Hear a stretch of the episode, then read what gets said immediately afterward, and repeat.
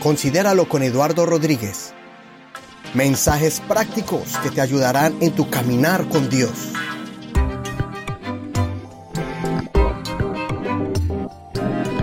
Toda esta semana hemos estado hablando en este mes de agosto sobre la prevención del abuso infantil y estoy perturbado y sorprendido porque en una de esas cosas que yo les comparto a ustedes en Facebook, alguien puso un comentario muy perturbador para mí. ¿Por qué? Me les voy a decir por qué. Porque es algo que contradice primero lo que ya les estoy compartiendo, lo que les he enseñado con bases científicas y bíblicas sobre la necesidad de enseñarle a nuestros niños desde temprana edad lo más antes posible sobre la prevención del abuso infantil. ¿Y cómo se hace? Educándolos en la, sexualidad. Y yo les enseñé y la consejera nos enseñó de cómo hacerlo. Pero entonces esta persona comentó y dijo que no estaba de acuerdo que se hable de educación sexual en la iglesia. ¿Por qué? Y los voy a leer aquí literalmente como esta persona lo dijo. Esta persona dijo, no estoy de acuerdo. Creo que la obligación de los padres es hacer uso, eh, creo que es la obligación de los padres, hacer uso de la educación sexual en casa. La iglesia se edificó para ser un lugar de exaltación a Jesús, no un lugar para quitarle la responsabilidad a los padres, que no pueden hablar de temas que consideran tabúes. Cuando no pueden, entonces, bueno, deben eh, acudir al pastor pero muchas veces el pastor no enseña por vergüenza de sí mismo. ¿Qué opinan ustedes? ¿Por qué lo estoy haciendo? Porque muchas personas me han puesto comentarios, unos estoy de acuerdo, otros no tanto, y ahí quedan, ahí comentamos, escribimos y, y ya. Pero esta es la primera vez y yo pienso que la última donde voy a hacer un programa basado en un comentario, porque me impresiona primero, bueno, aquí lo voy a decir varias cosas que me impresionan. Uno, que eh, no se crea que en la iglesia se pueda hablar de estos temas. Y segundo, que, que la iglesia solo se edificó para adorar a Jesús. Y tercero, de que por culpa de los tabúes los padres no hablan, pero lo peor, que los pastores se avergüenzan de hablar, se avergüenzan de sí mismos al hablar de estos temas. Entonces, me veo en la obligación, en la necesidad de volver a recalcar sobre esto, porque mire cómo yo lo miro. Yo miro que si no hablamos de la educación, si no enseñamos a los niños y le damos herramientas, adivine quién está listo para hacerlo. Lo está el enemigo de nuestras almas. Se llama el adversario, el diablo. En la antigüedad, yo le digo el dios Moloch en esa parte le estamos dando a nuestros hijos al dios Moloch, a ese dios del Antiguo Testamento que las personas le entregaban a los niños o le sacrificaban, sacrificaban vivos a los niños al dios Moloch.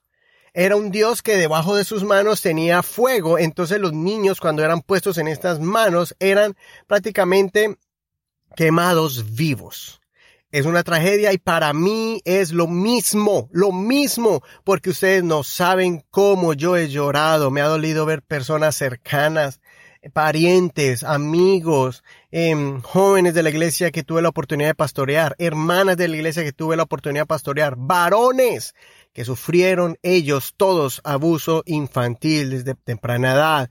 Los tocaron indebidamente y de ahí para abajo muchas cosas que marcaron sus vidas, abuso físico, abuso sexual, abuso emocional y aún abuso de autoridad. Entonces, todas estas cosas son tropiezos para el adulto porque hay un niño que está herido y cuando ese adulto crece sin ese niño ser sanados, entonces le afecta en su relación con Dios, en su relación con su esposa, en su relación con sus hijos. No se desarrolla naturalmente, sino que tiene muchos complejos, tiene muchas heridas e inseguridades.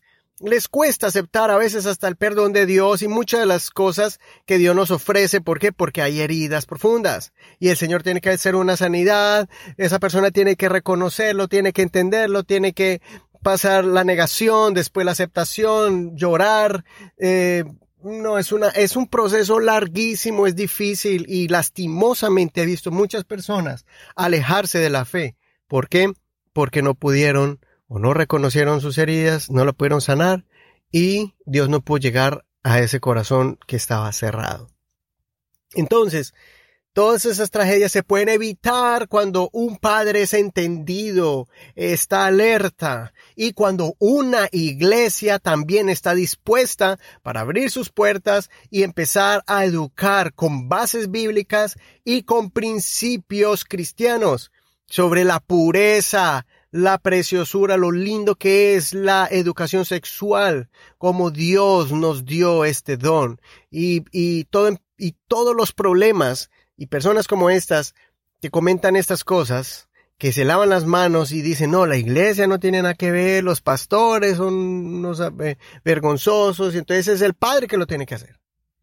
Pensando así, especialmente líderes de la iglesia o cristianos o ministros, estamos haciendo un favor grandísimo a Satanás.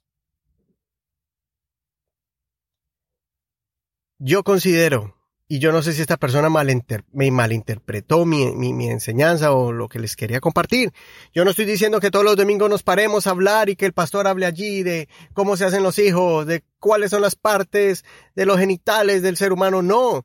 Yo lo que estoy diciendo es que hayan programas especiales. Por ejemplo, hace muchos años yo eh, hice un programa en Montreal sobre enseñarle a los niños eh, en su lenguaje. Utilicé el libro Cuentos que no son cuentos, que es un libro especial para eso.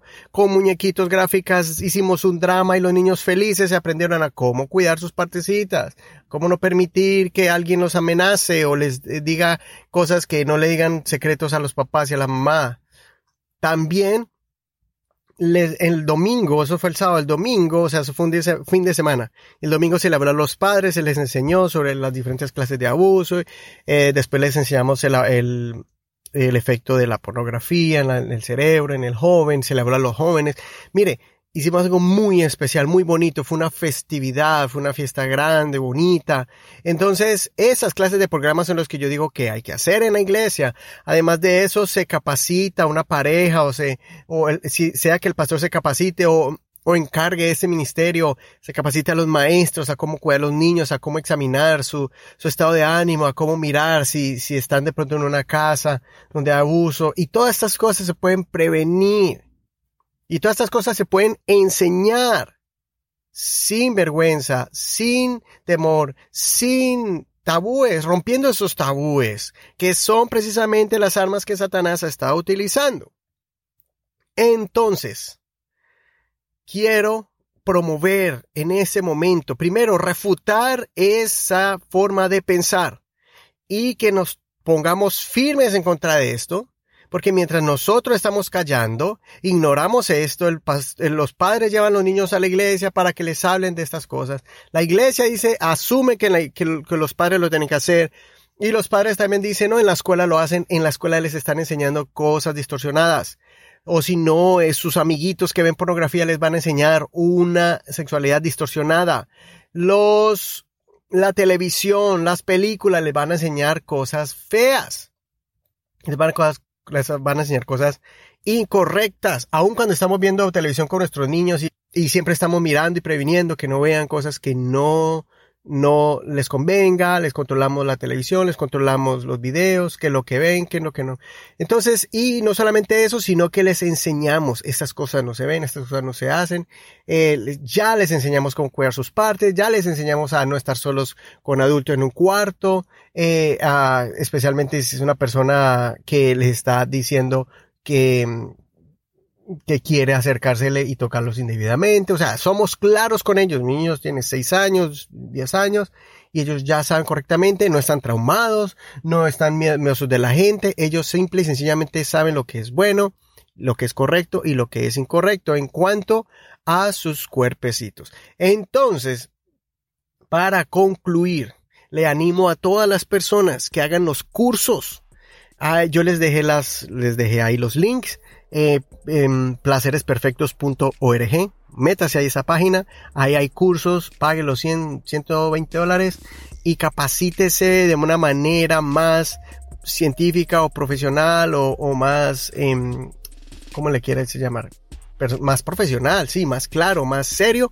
Eh, además de que ahí hay artículos también gratis en YouTube, también hay muchos cristianos consejeros que hay mucho ahí para, para que dan para aprender. Entonces, no hay excusa, no nos excusemos en que los tabúes, es que mis padres no me enseñaron, es que la iglesia no es para eso. No, contrario, la iglesia tiene que cubrir también esa área para cuidar a nuestros niños.